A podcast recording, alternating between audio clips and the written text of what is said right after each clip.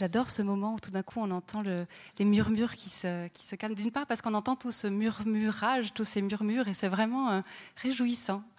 Et voilà, bienvenue Métine Arditi et bienvenue à vous public pour cette soirée où nous aurons le grand plaisir de, traverser, d'explorer euh, le dernier roman de Métine Arditi, L'enfant qui mesurait le monde. Mais pour ne pas euh, rompre avec nos traditions, parce que nous avons des traditions ici, euh, nous commencerons par annoncer le prochain rendez-vous. C'est démocratique, de semaine en semaine. On annonce les rendez-vous de la semaine suivante.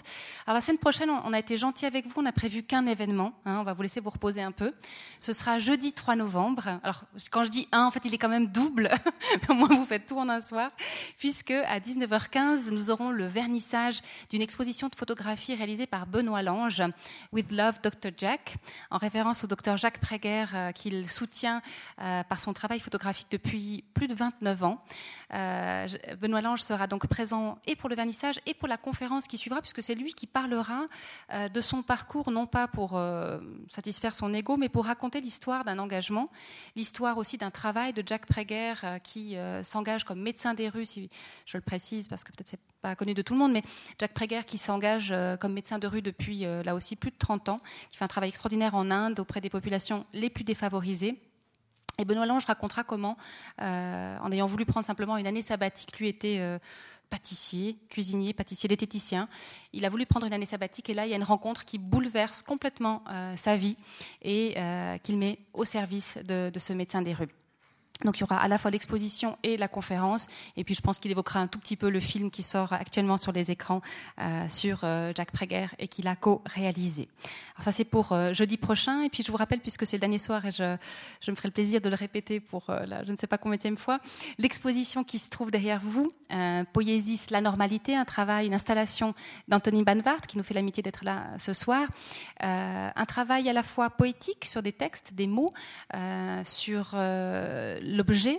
Euh, Anthony Badvart est très attaché aux objets, à la manufacture, à l'objet d'art, euh, qui se balade entre l'objet d'art et l'objet euh, du quotidien, donc des tampons avec lesquels il a tamponné des amis, puis ensuite des modèles, et ensuite qu'il a photographié ces mises en scène, où on retrouve au cœur de cette exposition le thème de l'anormalité, qui est une sorte d'écho à l'essai de Stéphanie Pahu sur, sur la question des normes, et, mais aussi d'autres textes, d'autres aspects pour d'une part, euh, c'est une réponse aussi euh, au langage euh, virtuel actuel qui est court, les SMS, les WhatsApp, tout ça, une sorte de volonté d'inscrire quelque chose dans le temps, des signes dans le temps. C'est un thème qu'on retrouvera tout à l'heure d'ailleurs. et puis, de réfléchir à différentes thématiques au sein de, ce corpus de la normalité, le rapport à soi, le rapport aux parents, le rapport à l'amour, le rapport aux origines, le rapport à la norme qui naît euh, au, début de l'humain, on a envie de dire ça comme ça. Bref, un très beau travail, je l'ai souvent qualifié de millefeuille créatif, puisqu'on retrouve à la fois la poésie, euh, il y a la typographie élevée au rang d'art, il y a la photographie euh, et une réflexion sur l'inscription, les signes et le temps qui passe. Donc voilà, je vous laisserai la savourer une dernière fois ce soir avant qu'on la décroche. Voilà pour les actualités Club 44. Je remercie la librairie Payot qui est venue avec euh, les livres de, de Métine Arditi. C'est toujours des très très belles tables. Merci à, Vincent Bellet. Euh, et puis bien sûr, merci beaucoup à Métine Arditi qui revient pour la deuxième fois. Alors pas tellement, enfin pas la, deuxième fois dans le programme, puisque la première fois, il était l'invité de l'émission L'Agence qui avait eu lieu en direct euh, ici au Club 44. Et euh, la vie est assez amusante parce que je me suis dit, mais c'était en octobre 2013. Mais c'était quand en octobre 2013 Et c'était le 27 octobre 2013, donc trois ans, jour pour jour, comme un rendez-vous. Métine Erditi est là. Et je suis très contente cette fois-ci de l'accueillir, j'ai envie de dire vraiment, puisque on va parler de ses livres plus que d'autres aspects de, de sa vie. Donc, donc, merci à lui et je suis ravie de l'accueillir trois ans plus tard. Tout ça aussi pour vous dire que euh, cette émission de l'agence est aussi organisée euh, dans le cadre de la mise en ligne de nos archives sonores. Et je vous rappelle que vous pouvez les retrouver, euh, donc tous nos événements quasiment, par quelques rares exceptions, vous pouvez les retrouver sur notre site internet. Alors quand c'est avant 2004, entre 1957 et 2014, c'est sonore. Et à partir de 2014, si vous avez besoin de l'image, vous pouvez également revoir. donc c'est un enregistrement qui est également filmé. Voilà, cela étant dit, euh, j'aimerais vous donner quelques points de repère sur la vie euh, absolument fascinante de, de Arditi avant qu'on passe à, son dernier roman qui euh, est un, très très beau voyage. Alors, je rappellerai quelques points que peut-être tout le monde connaît, mais que vous êtes né à Ankara, de parents turcs séfarades, et que vous êtes arrivé en Suisse à l'âge de 7 ans. vous serez alors à l'internat, dans un internat à Lausanne dont on retrouve d'ailleurs quelques échos dans, Loin des bras. Euh, un moment aussi de votre vie, vous avez fait beaucoup de théâtre, on y reviendra aussi. Euh, ensuite, ce sera les PFL, euh, la physique, et en particulier le génie atomique. mais aussi ce, ce sorte de, changement de parcours à 23 ans, où vous quittez le monde de la physique pour une, une, scène de ménage, mais pas celle qu'on croit que vous nous racontiez à midi, pour une business school aux États-Unis. Ensuite, ce sera un poste chez McKinsey. Puis ensuite, vous décidez de vous mettre à votre propre compte dans le domaine alimentaire, puis l'immobilier. Et ce sera à Genève. Donc là, vous revenez en Suisse. Puis après, nouveau virage. Vous décidez de mettre les affaires un peu de côté. Et puis, vous dites, vous avez pris le risque immense, intime, social, d'écrire. Et nous y reviendrons euh, tout à l'heure pour, euh, pour reparler de la question un petit peu du risque et surtout de la nécessité euh, de revenir à des humanités ça ne veut pas dire que l'immobilier n'est pas humain, mais disons autre chose. Euh, besoin de vous consacrer à l'écriture. Et tout à l'heure, vous me disiez, si j'ose euh, vous rappeler ce que vous m'avez dit tout à l'heure en, toute confidence, mais pour vous, l'écriture est une religion, un accès à la spiritualité. ça, c'est très important dans ce roman, et moi, je l'ai beaucoup, beaucoup apprécié. Donc voilà, je termine le parcours mais qui est impressionnant. Vous avez été également président de l'orchestre de la Suisse romande pendant 13 ans. Vous avez créé une fondation qui porte votre nom et, votre engagement ne s'arrête pas là, euh, puisque vous êtes également euh, envoyé spécial de l'UNESCO pour le dialogue interculturel, une mission euh, qui, vous emmène et vous a emmené en Israël, en Palestine, en Turquie, en Arménie. Et enfin, vous présidez la fondation Pôle Autisme à Genève. Alors j'ai parlé du virage littéraire et c'est vrai que euh, ça démarre en 2004, en tout cas dans les publications. Je pense que ça a bien mûri avant. Euh, je, citerai quelques-uns de, vos, romans. Il y a Victoria Hall en 2004, Dernière, Dernière lettre à Théo, qui a été montée au théâtre, La pension Marguerite, L'imprévisible, La fille des Louganis, Loin des bras, que je citais tout à l'heure, Le Turquetto, Prince d'orchestre, La confrérie des moines volants, Juliette dans son bain et 2016, L'enfant qui mesurait le monde. Euh, qui a reçu le prix Albert. Euh, et c'est votre euh, Albert Bichot, pardon, décerné dans le cadre du salon Livre en vigne. C'est la Bourgogne justement. voilà, c'est la Bourgogne. Et donc l'enfant qui mesurait le monde est votre onzième roman, mais il y a aussi des, quelques, quelques récits, quelques essais, notamment sur La Fontaine, une déception à l'égard de La Fontaine, peu morale, euh, mais aussi sur Machiavel, Nietzsche, sur lequel on, reviendra, et qui sont tous trois, euh, avec leurs défauts, d'excellents observateurs de l'âme humaine. Alors, il y a plusieurs prix, je ne vais pas les citer, mais ils sont, nombreux. Et je dirais surtout que j'ai envie de souligner l'accueil du public euh, qui vous suit énormément, qui guette chacune de vos publications, et aussi de remarquer que vous êtes accompagné de beaux éditeurs, puisqu'il y a eu la maison d'édition Pauvert, mais surtout Actes Sud et aujourd'hui Grasset, ce qui, euh, pour des auteurs suisses, parce que vous êtes un auteur suisse, euh, c'est toujours un beau défi que d'être édité en France, on le sait bien. Euh, j'ajouterai encore un éditeur qui est Plomb, puisque, je crois que je ne dévoile aucun secret, vous préparez un dictionnaire amoureux de la Suisse qui sortira normalement en 2017. Et je suis assez contente, enfin j'étais très heureuse quand, quand Arditi m'a dit j'aimerais bien visiter Neuchâtel et la Chaux-de-Fonds on ne sait jamais. Enfin voilà, ce serait des entrées possibles. Et voilà, je crois qu'il a arpenté avec beaucoup de bonheur la ville de la Chaux-de-Fonds cet après-midi et en compagnie de Denis Claire. Je livre tous les secrets. Merci à Denis Claire parce que je crois que tu es très bien accompagné, euh, Métinarditi, aujourd'hui. Une question pour clore ce parcours. Métinarditi, êtes-vous un homme de passion? On a le temps, hein C'est une question vraiment très dangereuse parce que euh, je crois que c'est une de ces questions auxquelles il faut répondre par une expression bien vaudoise, je suis vaudois, naturalisé vaudois, ça dépend. j'ai pas dit ça dépend, j'ai dit ça dépend. On voit qu'il a fait du euh, théâtre. je crois qu'avec les, années, je suis devenu un, bon citoyen helvétique. Et euh, ce dictionnaire dont vous parlez, dictionnaire amoureux de la Suisse, a été pour moi une aventure extraordinaire. De novembre de l'année passée jusqu'à aujourd'hui et demain, je fais vraiment les dernières entrées. C'est une aventure extraordinaire qui m'a donné l'occasion de beaucoup, beaucoup mieux comprendre ce pays que je ne l'avais fait pendant des dizaines d'années. Je crois que ce qui fait la force de ce pays, ce qui fait aussi son bonheur, euh,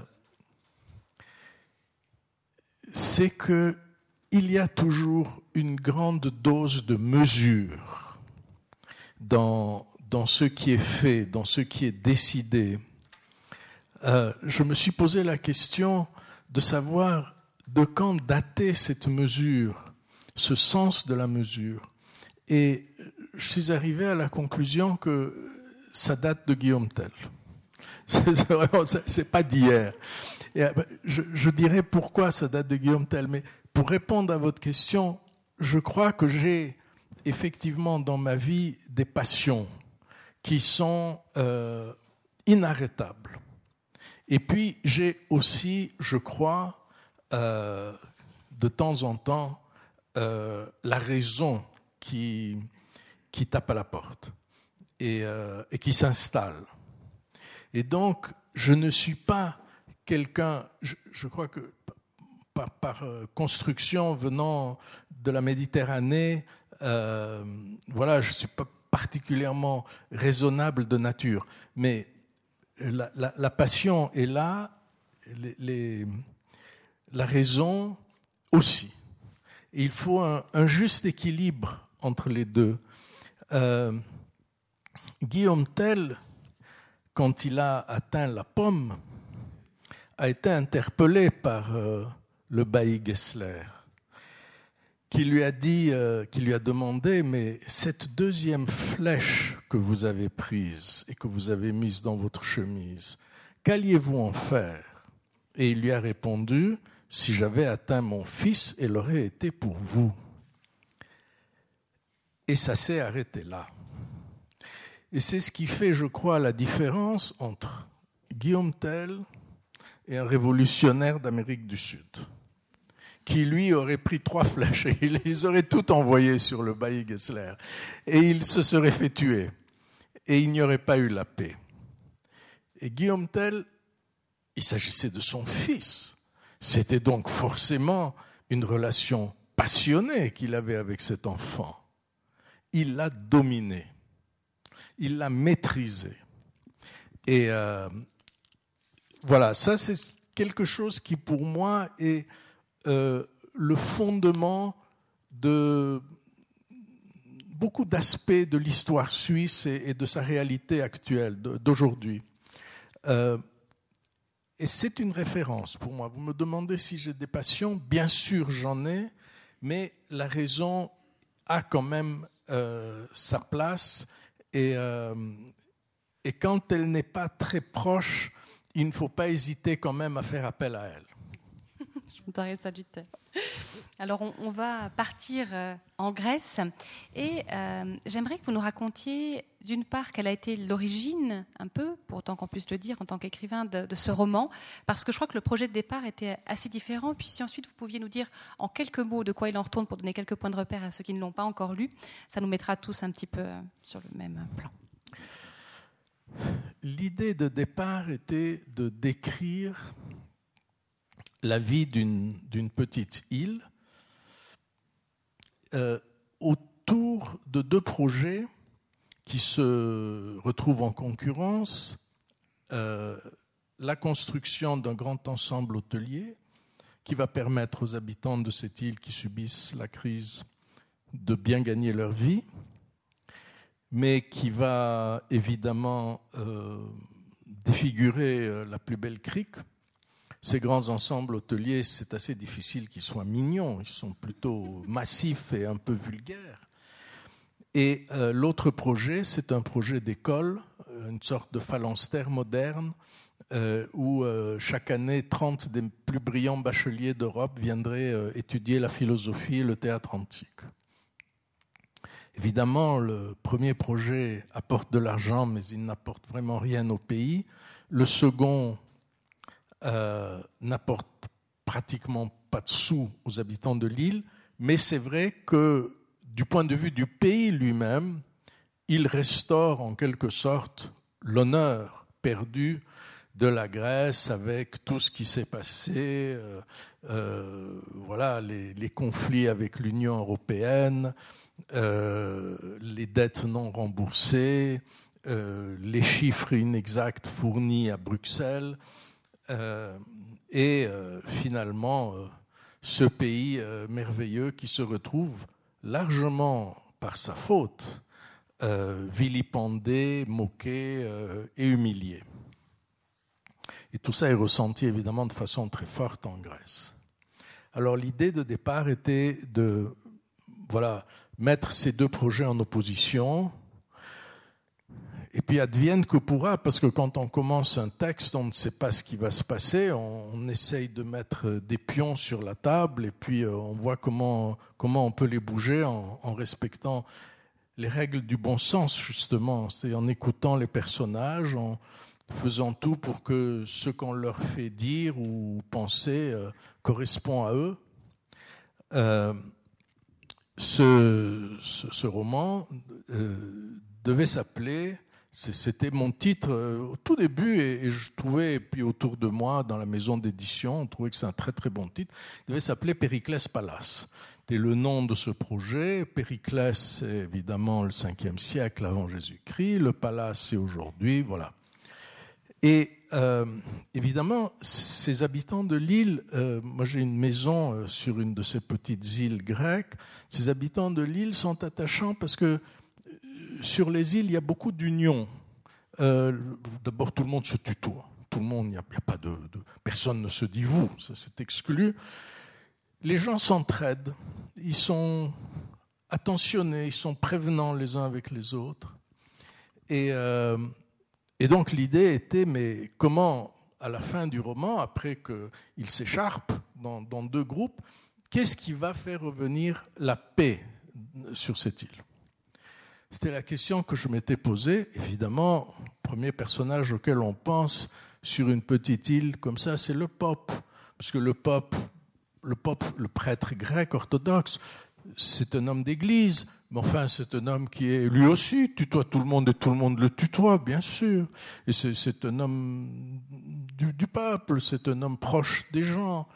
Et du reste, euh, dans la, la hiérarchie orthodoxe, euh, si euh, un prêtre ne, ne, veut pas devenir ensuite évêque, euh, il se marie, il a des enfants. Donc ce sont des gens qui sont tout à fait euh, proches des, préoccupations de, tout un chacun.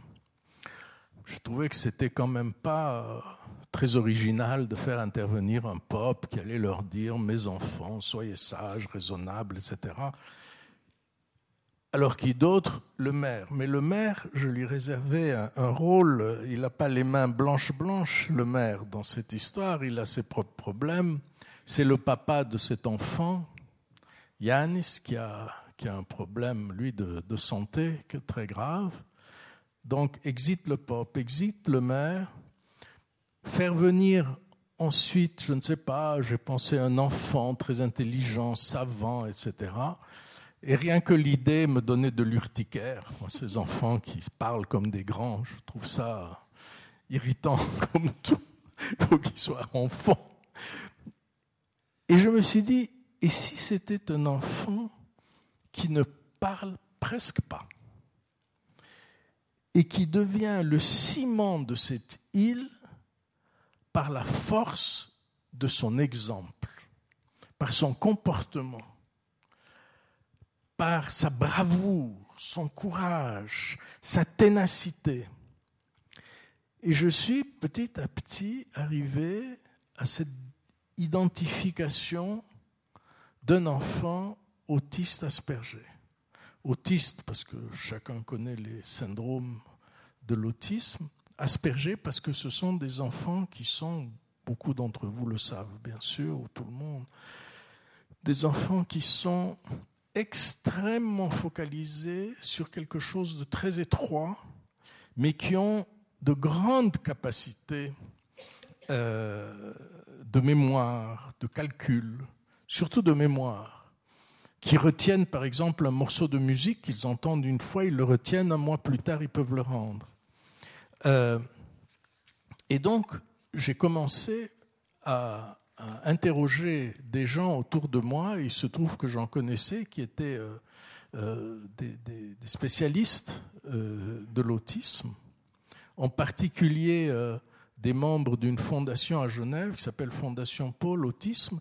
Et du reste, il n'y a pas 3-4 jours, au 19h30 de la RTS, il y avait un reportage assez long sur la Fondation Paul Autisme à Genève, qui est à la pointe en Europe des thérapies des enfants autistes. Donc j'étais en contact avec ces gens et j'ai beaucoup, beaucoup étudié, beaucoup appris, beaucoup écouté toujours très bouleversé, parce que c'est bouleversant, c'est une, une maladie qui est, euh, qui est épouvantable pour les enfants et pour les parents.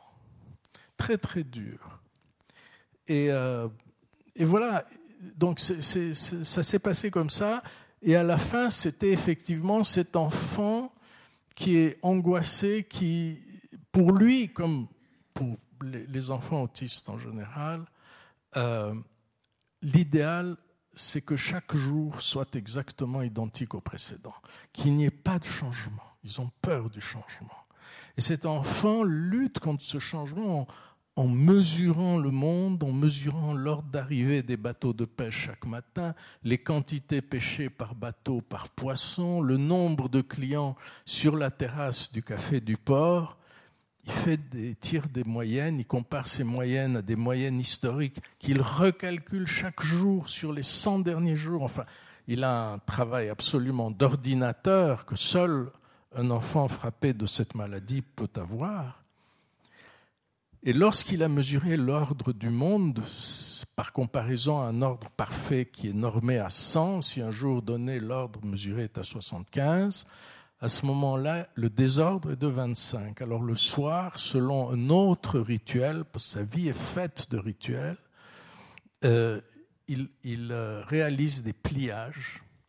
Et pour chaque point de désordre, il y a un pliage qu'il réalise. Et lorsqu'il a réalisé les 25 pliages, l'harmonie du monde a été restaurée. Et il peut aller se coucher tranquille. Alors, voilà comment euh, en démarrant une histoire comme un clash de la Grèce d'aujourd'hui entre euh, voilà les nostalgiques du passé et ceux qui disent mais euh, il faut qu'on gagne notre vie quand même et assez Platon, euh, l'histoire s'est déplacée et finalement cet enfant, sans rien dire, il a fait en fait, il a fait avec moi ce qu'il a fait avec les gens de l'île il s'est imposé. Euh, par, euh, son exemple, par son comportement, le, le pape l'appelle l'agneau de Dieu. Évidemment, quand il dit ça à la maman de l'enfant Amara, qui elle, pique une colère parce qu'elle, elle en a jusque-là, elle, n'en peut plus. Et, elle dit, mais basta, ça suffit de dire, OK, le bon Dieu, le bon Dieu, il a donné à son fils la charge de porter la croix, mais pourquoi à mon enfant, à moi? Est-ce que toi, tu penses à moi aussi? Enfin, elle est, elle est très remontée contre le pape, très, très, tout, le temps. Et, euh, mais voilà, lui, il a évidemment un regard qui a plus de recul et, aussi euh, plus de justesse. Et donc voilà comment est né, comment s'est imposé cet enfant euh, dans un récit où au départ il n'avait pratiquement pas de place. Merci pour ce premier balayage qui permet un peu d'avoir la, vision d'ensemble. Euh, je vous propose qu'on lise un premier extrait qui justement et euh, loin de moi l'idée de cantonner votre livre au thème de, l'autisme, parce que c'est vrai, parce que c'est vrai que euh, c'est un livre qui est vraiment étonnant. Et quand on, essaye ensuite de, séparer des thèmes, on se rend compte que tout est lié tout le temps, et que c'est comme quand on tire un fil d'une pelote, ou, alors c'est la, tête de la méduse. Il y a des serpents partout. on a l'impression que tout est lié. Mais euh, j'aimerais quand même qu'on démarre parce qu'il y, a un passage qui est, très très beau et qui peut-être permet de comprendre aussi un peu la mère, parce qu'on viendra à ce personnage qui est très très intéressant euh, par rapport à la mère, ce personnage, pardon. depuis là.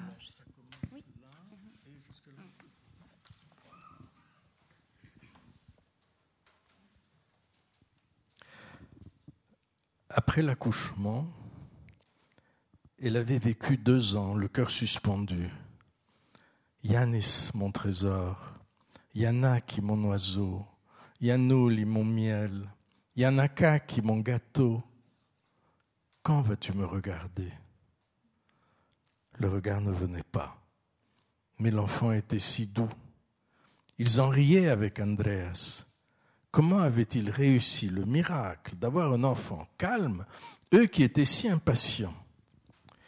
Peu après son deuxième anniversaire, ils avaient vu leur monde s'effondrer, pan après pan. Soudain, l'enfant répétait certains gestes par centaines de fois. Puis il jetait tout ce qui lui tombait sous la main. Et voilà qu'il donnait des ruades. De but en blanc, il se mettait à hurler. À trois ans, durant quelques mois, il ne se calmait qu'en lui prenant le sein. Il le mordait plus qu'il ne le suçait. Et malgré la douleur, il continuait de le bercer contre son corps, en se disant qu'à sa façon, il lui donnait de la tendresse. Vers quatre ou cinq ans, il refusait de dormir ailleurs qu'entre ses deux parents. Lorsqu'il le remettait de force dans son lit, par épuisement ou par colère, il se jetait à terre et se tordait en hurlant. Son fils vivait dans le désespoir et le voyait bien. Mais comment l'aider? Comment le calmer? Elle se retrouvait en train de hurler elle aussi. Sa vie s'effilochait. Faire des courses lui était impossible. Les visites d'amis à la maison se terminaient par des sauves qui peut. Aller au village et voir des gens sourire à leur enfant lui était devenu insupportable. Pour finir, sa vie s'était réduite à se disputer, le jour avec son fils et le soir avec son mari. Un matin de grande détresse, après une nuit passée à se lancer des reproches avec Andreas et à pleurer, elle était allée à l'église dire sa révolte à Cosmas. Qu'est-ce que j'ai commis comme péché pour être ainsi puni? Cosmas l'avait écouté en silence, les yeux dans les siens. Le Seigneur t'a donné une croix à porter. Avant de le faire pour ton fils, il l'a fait pour le sien, venu nous sauver. Il avait ajouté, Qui sait quelle mission il réserve à ton Yanis? Elle avait perdu le contrôle de ses nerfs. Tu me prends pour une idiote? Quelle tâche le Seigneur va-t-il réserver à un enfant incapable de regarder quelqu'un dans les yeux? Et il n'y a pas que Yann, ici il y a moi. Est-ce que le Seigneur a prévu quelque chose pour moi? La vie me passe à côté. T'en rends-tu compte que la vie me passe à côté? N'as-tu pas la moindre compréhension pour moi? Tu es dur comme la pierre, toi aussi. Cosmas l'avait regardé sans douceur. Je comprends ta colère, mais qui sommes-nous pour savoir ce que veut le Seigneur? Il était parti en courant, sans le saluer un caractère bien trempé que cette Maraki. Quand je vous entends prononcer des prénoms, je me dis, mais j'ai prononcé ces prénoms, dans ma tête à la française pendant des semaines. euh, cette femme, euh, on sent sa solitude et ensuite, en plus, le, père, euh, enfin son mari, le mari de, Maraki va, quitter le foyer. Donc Maraki va se retrouver seule avec son enfant. Et c'est vrai que c'est une chose qui est extrêmement bien décrite. On sent cette solitude d'une mère, la même solitude dans le fond que, que son fils. Et c'est vrai que le, roman démarre avec une scène où, la mère apprend à nager à son fils et on, dit, on, dirait des jumeaux. Il y a une gémellité dans la solitude notamment, entre physique un peu, mais dans, vraiment dans la, condition, cette solitude. Alors, euh, j'ai envie de dire, au début de l'histoire, euh, la mère est encore épaulée par, euh, par son père, Pavlos, qui s'occupe, alors qui, ne peut plus pêcher, donc il va s'occuper de Yanis, et Maraki, ben, elle va les pêcher. Donc un métier très dur, qui va changer son corps, qui va le rendre plus masculin, elle va perdre ses rondeurs euh, de femme, elle va se masculiniser, en plus elle se coupe les cheveux, parce qu'avec un métier comme ça, c'est pas terrible d'avoir des cheveux longs. Euh, donc on est à ce moment-là d'histoire, et c'est là qu'entre en scène un personnage tout à fait essentiel, un élément extérieur qui arrive, qui est un, grec d'origine, mais qui a fait sa vie aux États-Unis. On l'appelle l'Américain. C'est Eliot. Alors moi, j'aimerais que vous nous parliez d'Eliot et de ce qui lui est arrivé, le drame, un peu de sa vie. Alors Eliot est un, architecte, grand architecte grec-américain, né aux États-Unis. Son père qui venait non pas de cette île, mais de Argos, un peu plus haut, en Péloponnèse. Euh, son père était très fier. Son père s'appelait euh, Petropoulos. Il a changé son nom de famille en Peters. Et euh, il aurait dû appeler Eliot Elias, mais il voulait que son fils soit un vrai Américain. Alors il l'a appelé Eliot. Euh, et sa maman l'appelait Eliotaki, petit Eliot. De temps en temps, elle l'appelait juste Takis, qui est le diminutif de Panayotaki, mais elle trichait un peu. Euh, cet homme a grandi euh, aux États-Unis, il s'est marié, il a perdu sa femme quand sa femme a eu sa fille, et puis il a élevé cette fille. Qui a été sur cette île, précisément sur cette petite île de Kalamaki, euh, faire son, sa recherche de master sur euh, les vestiges euh, d'un théâtre antique et notamment pour savoir si ce théâtre avait été construit selon les règles du nombre d'or. Et au moment où elle est là, elle, elle, elle a un accident, elle, un, chien la, la, la bouscule euh, dans le théâtre, elle, tombe à la renverse, elle se tue. Son père vient sur l'île, euh, chercher le corps. Et puis, euh, il, est reçu par le maire. Et puis, le maire l'amène chez le pape parce que le théâtre antique était juste en contrebas du cimetière du monastère. Le pape y était à ce moment-là. Il a vu l'accident. Et alors, le maire amène Eliot euh, chez le, le pape. Le pape prend Eliot par la main, il l'amène là où il était. Il lui dit voilà, ça s'est passé là. Et Eliot voit devant lui euh, le, les vestiges de, ce théâtre, et puis euh, en contrebas la route du bord de mer, le parapet, les rochers, la mer, les petites îles au large qu'on appelle les Nisakia, et plus loin encore les collines du Péloponnèse. C'est un jour de Meltem, donc de vent fort du nord, il y a une grande luminosité, il entend le bruit des vagues qui se fracassent contre les rochers, le parapet et les, cris des, mouettes. Et il voit tout ça, il se dit qu'il est devant toute la beauté du monde et que sa fille nulle part ailleurs ne serait aussi heureuse que si elle était enterrée là. Alors il demande au pape si c'est possible, le pape accepte. Et, euh, lorsqu'on enterre sa fille, au moment de la, de la cérémonie, il y a toute l'île qui vient.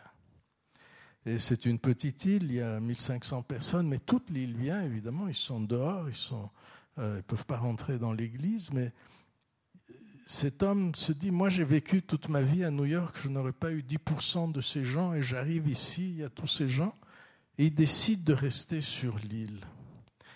Et là, il a une relation très forte avec le pop.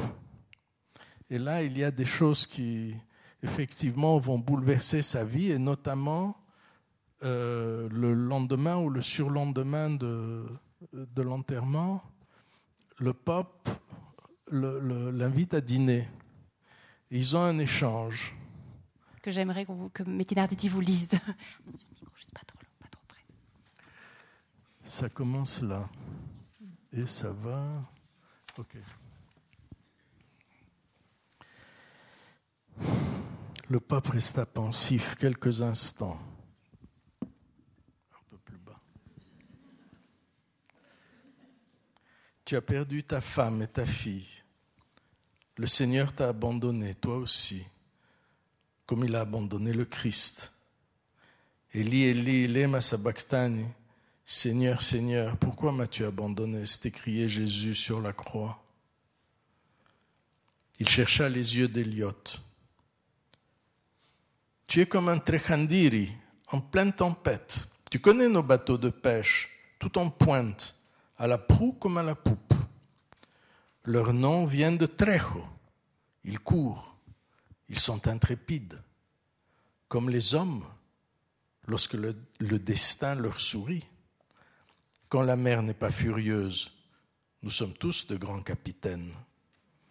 Lorsqu'elle se déchaîne, le plus solide des Trechandiri doit rentrer au port et s'ancrer.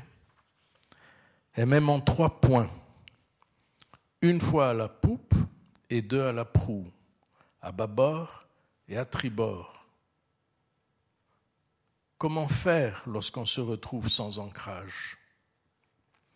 Pour ma part, je m'accroche à trois pensées du Christ, aux trois ancres qu'il nous a léguées pour nous aider à surmonter la tempête, comme le Trechandiri tenu par ses ancrages. Eliot avait les yeux dans ceux de Cosmas. La première est notre part de libre arbitre. Souviens-toi, lorsque Satan a proposé au Christ d'avoir les hommes à ses pieds, celui-ci a résisté à la tentation, soutenu par la confiance qu'il plaçait en nous. Il estimait que nos vies devaient être faites d'actes librement consentis. Bien sûr, il y a le destin, ses coups de dés, les désordres qu'il sème à tout va. Pourtant, le libre arbitre existe. Dans les choses petites ou grandes, nous avons toujours une part de liberté petite ou grande, elle aussi. Moi, lorsque je me sens à deux doigts d'être emporté par la colère, je fais la promenade qui, du monastère, mène jusqu'au phare. Cela n'a l'air de rien. Et pourtant, cette promenade me transforme chaque fois.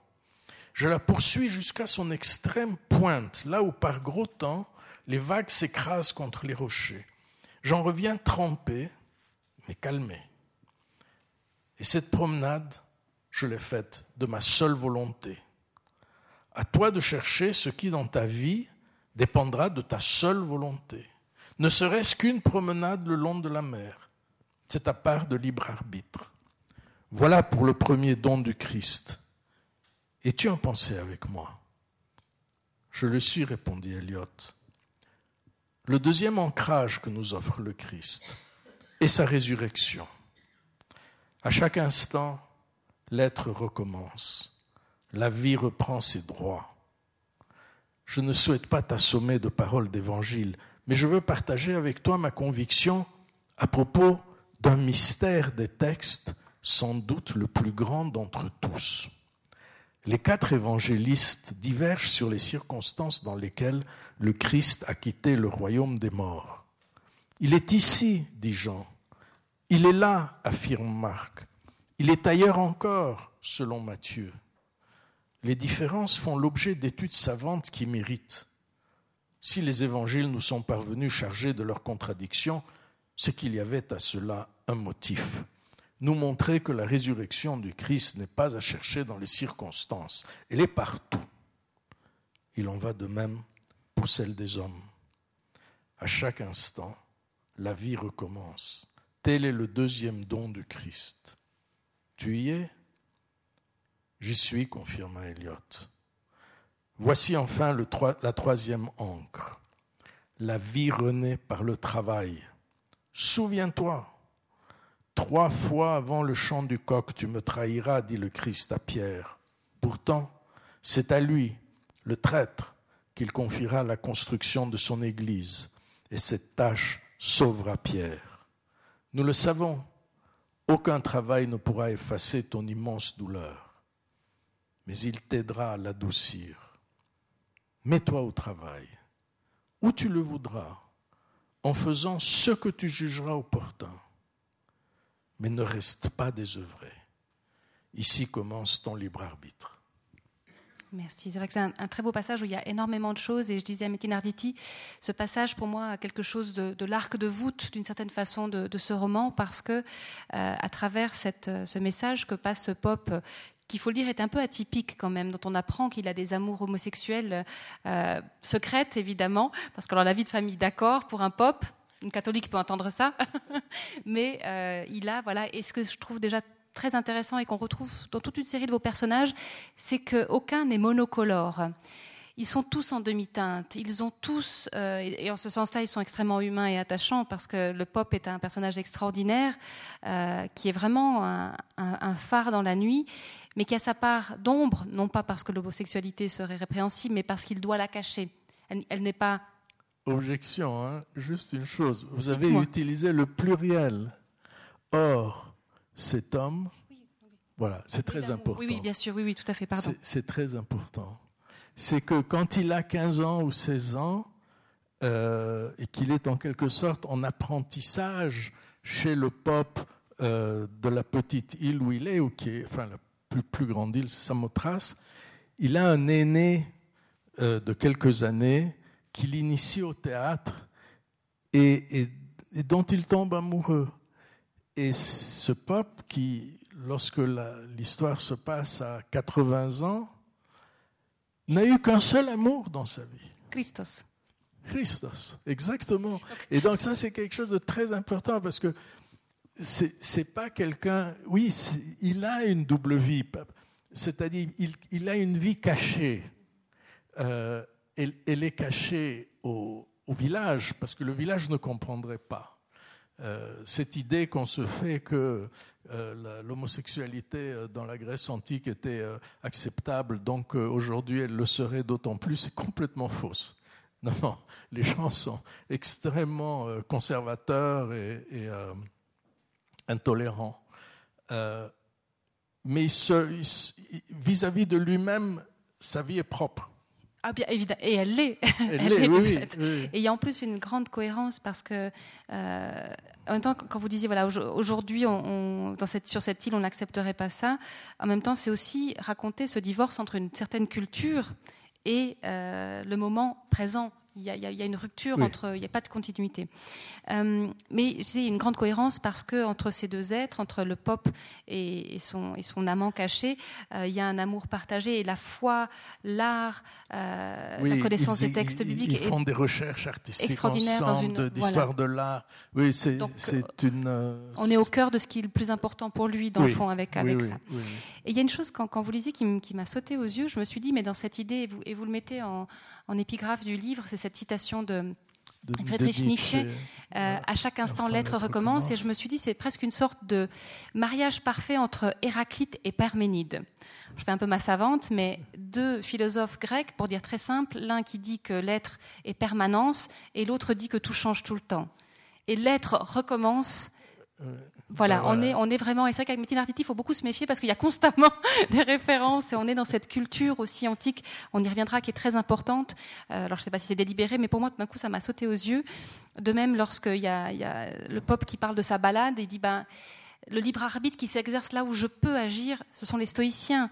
Euh, soyons euh, responsables de ce qui nous appartient. Il y a des choses où on n'a pas d'emprise. Mais là, même dans les toutes petites choses où on peut avoir une emprise, on peut exercer son libre arbitre. Et c'est fondamental de reconnaître ces espaces-là.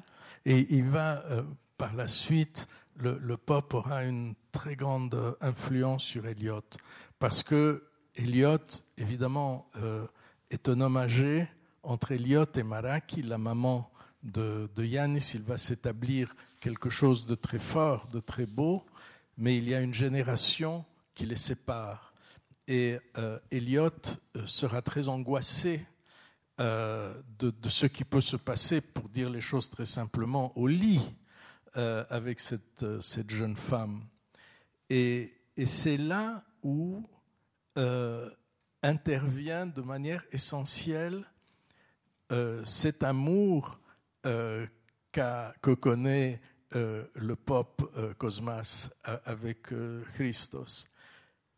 Si Cosmas avait eu une vie comme beaucoup de gens en ont, qu'ils soient homo ou hétéro, où ils connaissent beaucoup de monde, etc., à son âge, vraisemblablement, il aurait en quelque sorte pris sa retraite de, de changer d'amant chaque semaine ou chaque mois. C'est pas son cas. C'est-à-dire que lui qui a 80 ans est toujours avec le même homme qui a plus que 80 ans, 83 ou 84, je ne sais pas. Et ils s'aiment ces deux-là, ils s'aiment, ils, se prennent l'un contre l'autre, l'un touche le corps et caresse le corps de l'autre. Et c'est cette conviction qui permet à Cosmas de dire à Elliot, Go, ne te gêne pas, il lui dit, elle t'aimera d'autant plus si elle connaît tes faiblesses. Ne te gêne pas. S'il n'avait pas eu une vie amoureuse si belle, euh, il n'aurait pas pu donner ce conseil. En tout cas, je, vous recommande, on verra si on a le temps de le lire tout à l'heure, mais il y a, ce passage où, l'histoire d'amour se noue, entre, enfin, où elle se cristallise euh, au lit entre la mère de Yanis et, Elliot. J'ai presque trouvé que c'était presque un poème en prose au cœur du roman. Il y a quelque chose, c'est très court, mais c'est d'une très grande beauté. Il y a un autre passage sur les baisers d'Elliot, c'est le nom du chapitre qui est, vraiment très très belle. Et là aussi, on ça transcende toutes les caricatures, toutes les, toutes les idées faites sur l'amour, et c'est vraiment très très beau. Alors effectivement, cette discussion, elle va avoir non seulement, euh, elle va permettre à Elliot d'aller vers, euh, vers cette femme, mais surtout d'aller vers Yanis et de, de l'aider vraiment. Euh, c'est vrai que tout d'un coup, il y a Elliot qui arrive dans la vie et qui rompt, j'ai envie de dire, la solitude aussi bien de la mère que du fils, parce qu'ils étaient dans des états de solitude tous les deux. Et j'aimerais vous entendre savoir comment il s'y est pris pour euh, se faire accepter de Yannis qui ne supporte aucune nouveauté. Et comment va se faire cette entrée dans la vie de l'enfant autiste? Alors, avant de, vous répondre sur le rapport entre Elliot et l'enfant, je voudrais juste faire un commentaire euh, sur ce que vous venez de dire. Le livre euh, est sorti donc le 24 août et à partir de la mi-août, j'ai eu des des réactions. D'abord, il y avait des journalistes, et puis ensuite le livre était lu, et, j'ai eu beaucoup d'échanges. Quand j'écrivais cette histoire, évidemment, moi j'étais dans, le cœur d'Eliot, euh, et j'écrivais ce qui me semblait juste d'écrire. Et je me disais, bon là, euh, franchement, euh, un homme qui a tellement d'angoisse sur sa virilité, je ne me fais pas de la pub, hein, mais mon travail d'écrivain n'est pas de me faire de la pub. Mon travail d'écrivain est de dire la vérité. Et je dis la vérité. Ce qui me stupéfait, c'est à quel point ces passages ont capté des jeunes femmes et, ça, c'est quand même quelque chose de très intéressant parce que ce n'est pas évident à quel point des femmes très jeunes se sont montrées sensibles à tant de douceur? Je ne m'attendais pas à ça. Je m'attendais à ce qu'on dise oh là là, ça c'est des histoires de vieux, etc. C'est pas pour moi. Eh bien, euh, c'est une leçon pour les hommes, ça. Une leçon d'abord pour celui qui a tenu le stylo, parce que je ne m'attendais pas à ça, mais je crois que c'est vraiment une leçon pour les hommes qui ne savons pas du tout à quel point euh, le, fonctionnement féminin est éloigné d'une autre sur le plan de la délicatesse. Et ça, j'étais, je vous jure, et je suis encore stupéfait par les, moments d'émotion qui me sont exprimés à propos de ces scènes, alors que je m'attendais quasi à des colibés. on dit Ah, alors quoi C'est autobiographique Franchement, ça, ces histoires d'autobiographiques, j'en ai entendu tellement sur les incestes avec ma mère, avec ma soeur, avec tout le monde, je m'en fous complètement. Mais euh, je m'attendais à ça et, les échos que j'ai reçus euh, sont stupéfiants et en même temps, euh, en anglais, il y a le mot juste, en français, il n'existe pas, c'est humbling, dire qu'ils me rendent humble. parce qu'ils montrent vraiment où est la vérité dans les rapports entre les hommes et les femmes? Et la vérité, elle est quand même pas toujours dans la grande violence. C'est vrai que c'est sympa pour Elliot, ça l'est un peu moins pour tous les autres hommes, en fait. mais c'est vrai que je voulais les recommande, ils sont, ils sont magnifiques. Euh, mais Alors Elliot, Elliot, qui est par, par essence quelqu'un de délicat, euh, il, est, il le devient avec Maraki, mais Eliot n'est pas un séducteur. Eliot est quelqu'un euh, qui est attachant et peut-être qu'il séduit, mais, pas du tout euh, c'est pas une stratégie chez lui de séduire. C'est l'antithèse de Don Juan, Eliot. Et, et, il est au fond, il est au fond avec le petit comme il est avec la maman. C'est-à-dire, c'est une relation qui est fondée sur l'écoute, sur l'attention. Et, euh, et, en cela, c'est vrai que lui aussi a une dimension tout à fait spirituelle. Il fait très attention de respecter les, rites et les, les protocoles euh, de l'enfant. Euh, il ne le bouscule jamais, il lui parle lentement, il l'écoute, il lui pose des questions. Et, et c'est une relation qui, en quelque sorte, elle est fondée sur la force du silence. C'est une relation de silence.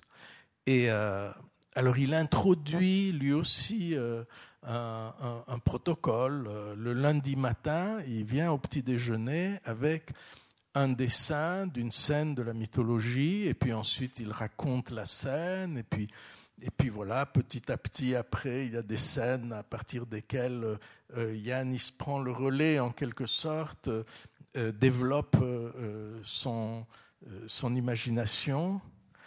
et puis voilà, et puis il y a une scène où il parle de la beauté de, de, de, la méduse qui était belle, et puis tout à coup, voilà, elle se retrouve avec des serpents à la place des, cheveux. Et, et là, il y, a, un dialogue qui est très, très marrant parce que euh, le, petit, il comprend pas ce que c'est beau. C'est un, concept relatif. Or, les enfants qui souffrent d'autisme sont toujours dans l'absolu. Ils ne sont jamais dans une interprétation. Ils ne sont pas dans un deuxième, degré. Ils sont dans un absolu. Donc, ils n'arrivent pas à comprendre. Et, euh, et euh, Eliot, avec une, je dirais, une astuce de vendeur d'Orient. Il piège cet enfant parce qu'il lui dit, euh, cet enfant qui voudrait que rien ne change, il dit, toi, qu'est-ce que tu trouves beau? Alors l'enfant, euh, il dit, bon, je ne m'en rappelle pas par cœur, mais enfin, il dit, voilà, il y a des chiffres que j'aime beaucoup, le 2, le 4, le 6, le 12, pas le 7, pas le 5, pas le 11, pas le 13. Et puis, quoi d'autre? Il dit, ah ben, moi, j'aime. Il dit, tu aimes quand il y a des bons chiffres, quand, tu mesures l'ordre et que l'ordre est, est important. Il dit, ah oui, ça j'aime. Et là, il le piège avec, avec beaucoup de tendresse. Il dit, mais tu es très content alors à ce moment-là. Il dit, oui. Mais si tous les jours c'était le même chiffre, est-ce que tu serais aussi content? Et il l'amène ainsi avec une subtilité vraiment extraordinaire. Il l'amène à accepter cet enfant qu'il faut que le monde change, que le monde ne peut pas ne pas changer pour qu'il soit heureux, il faut qu'il y ait des modifications. Alors après, ils auront des discussions sur l'ampleur de ces modifications. Mais il l'amène à faire un pas gigantesque vers sa guérison. Et ce pas gigantesque, c'est qu'il faut que les choses changent. Petit à petit, dira Yanis. À, son rythme. Mais c'est vrai que c'est fou, je vous le disais tout à l'heure, euh, cet, aspect de, de Yanis qui, qui sort de lui-même grâce notamment à la mythologie, grâce au dessin, qui est d'ailleurs un amour, c'est une des premières passions de, de Eliot, qui avant de, de, devenir architecte voulait devenir, était dessinateur et dessinait extrêmement bien. Sauf que son père euh, migrant ne voulait pas euh, d'un métier euh, qu'il ferait. Il ne voulait pas d'un fils saltimbanque, j'ai connu ça. et donc il le pousse à l'architecture. Mais c'est drôle de voir dans le fond, et c'est ça que je trouve extraordinaire dans, votre roman, c'est que sans arrêt, il y a des phénomènes d'écho. Et, je, vous disais, j'ai tout lu le livre, et j'ai commencé à le relire. J'ai pas eu le temps de le relire en entier deux fois, mais je vous entends. Il y a plein de choses qui résonnent. Il y a un phénomène d'écho d'un personnage à l'autre qui est vraiment extraordinaire, et c'est du travail vraiment d'orfèvre. Euh, mais euh, ce que je veux dire par là, c'est que aussi dans cette, euh, ce, processus par la mythologie, par l'attention, par, euh, par l'écoute, par cette méthode qui est toute socratique, pardon, mais encore, euh, il le fait accoucher de lui-même d'une certaine façon, mais à travers la, la alors c'est pas la lecture parce que c'est lui qui lui raconte, mais j'entends la conférence de Michel Petit de la semaine dernière. On est là-dedans dans l'idée que la lecture, c'est l'appréhension de l'autre. Et c'est comme si, dans le fond, l'enfant autiste était celui qui a peur c'est vraiment celui qui a une peur absolue de l'autre, toute la difficulté du contact physique, aussi bien avec sa mère qu'avec les autres. C'est ça qui est fou, et c'est ça qui, doit être d'une violence inouïe pour une mère. Euh, et c'est grâce à cette douceur, mais grâce à ces moyens que met à disposition euh, Eliot, qui lui donne le pliage, c'est la mythologie, et il l'aide petit à petit à appréhender l'altérité. Et ça, je trouve que c'est vraiment, ça m'a beaucoup parlé par rapport aussi à cette conférence sur la lecture, la nécessité de la lecture et ce que ça amène. Oui, ce, que j'ai appris aussi, euh, donc il, s'est passé quelque chose. Ce, livre, évidemment, il a, bouleversé ma vie parce que quand j'ai commencé à l'écrire, je ne savais pas ce que c'était que l'autisme. Et quand je l'ai terminé, que j'ai envoyé, ça fait à peu près 12 euh, mois que j'ai envoyé mon manuscrit dernière version à Grasset, cette même semaine, le président de la Fondation Pôle Autisme, sur laquelle avait, a eu lieu ce, reportage, est venu vers moi et m'a demandé si je voulais prendre la présidence de la fondation. Euh, et, je l'ai lui voudrait passer plus de temps à la recherche. Et j'ai accepté, euh, j'ai accepté la tâche. Et donc, je suis rentré dans la fondation et j'ai commencé à voir un petit peu ce qui se passe. J'ai fait le tour. Donc, il y a une unité de recherche qui fait partie du groupe Synapsi du Fonds national. Donc, c'est vraiment top de top, euh, une fille prof à Stanford qui vient de rentrer euh, pour prendre la, tête de la recherche, euh, professeur Marie Cher. le fondateur de la fondation, c'est Stéphane Eliès, qui était avant prof à Stanford, avec qui Marie Cher a fait son doctorat. Il y, a, donc la recherche, il y a le diagnostic précoce, la, la thérapie, le centre d'intervention précoce. Il y a trois centres avec une trentaine de, de thérapeutes. Et puis, il y a la formation que la Fondation propose à différentes institutions qui ont des autistes chez eux. Je suis allé. Donc, ce, ce, qui est vraiment très très compliqué sur le plan scientifique, c'est d'identifier les enfants le plus tôt possible avec des méthodes qui sont des méthodes coûteuses. Il faut des, des équipements très sophistiqués, des méthodes qu'on appelle eye tracking pour identifier d'abord l'enfant quand il a 18 mois. On ne sait pas toujours, là, on, il ne savait pas. Et, si on l'identifie à 18 mois ou à 24 mois, ça fait un monde de différence. Ça, c'est très important.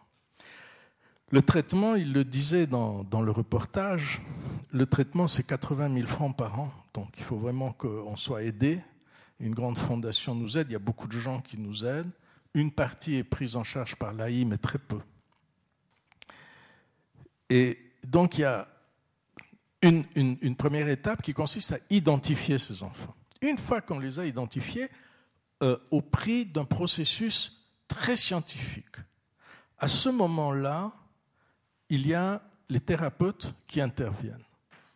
À raison à peu près de 20 heures par semaine, en tête à tête, et j'ai assisté à, des réunions des thérapeutes qui se passent des vidéos et qui discutent de, leur cas. Euh, chaque jeudi, il y a une séance, etc.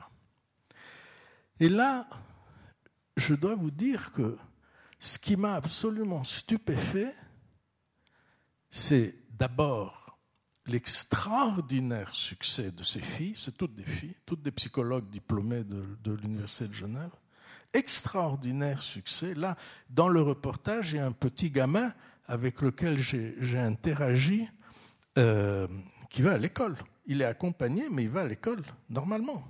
Il a été sauvé par la fondation. Et ces filles, qu'est-ce qu'elles font avec ces enfants?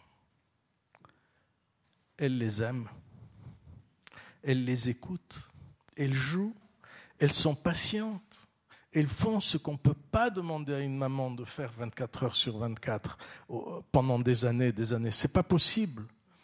Elles, elles, elles viennent là, euh, et, je vous assure, ces filles, je veux dire, on en a discuté, elles ne peuvent pas euh, se coucher à 2 heures du matin et être là-bas à 8 heures du matin. C'est pas possible. Elles ont besoin de toute leur toute leur énergie, tout leur influx nerveux, toute leur patience.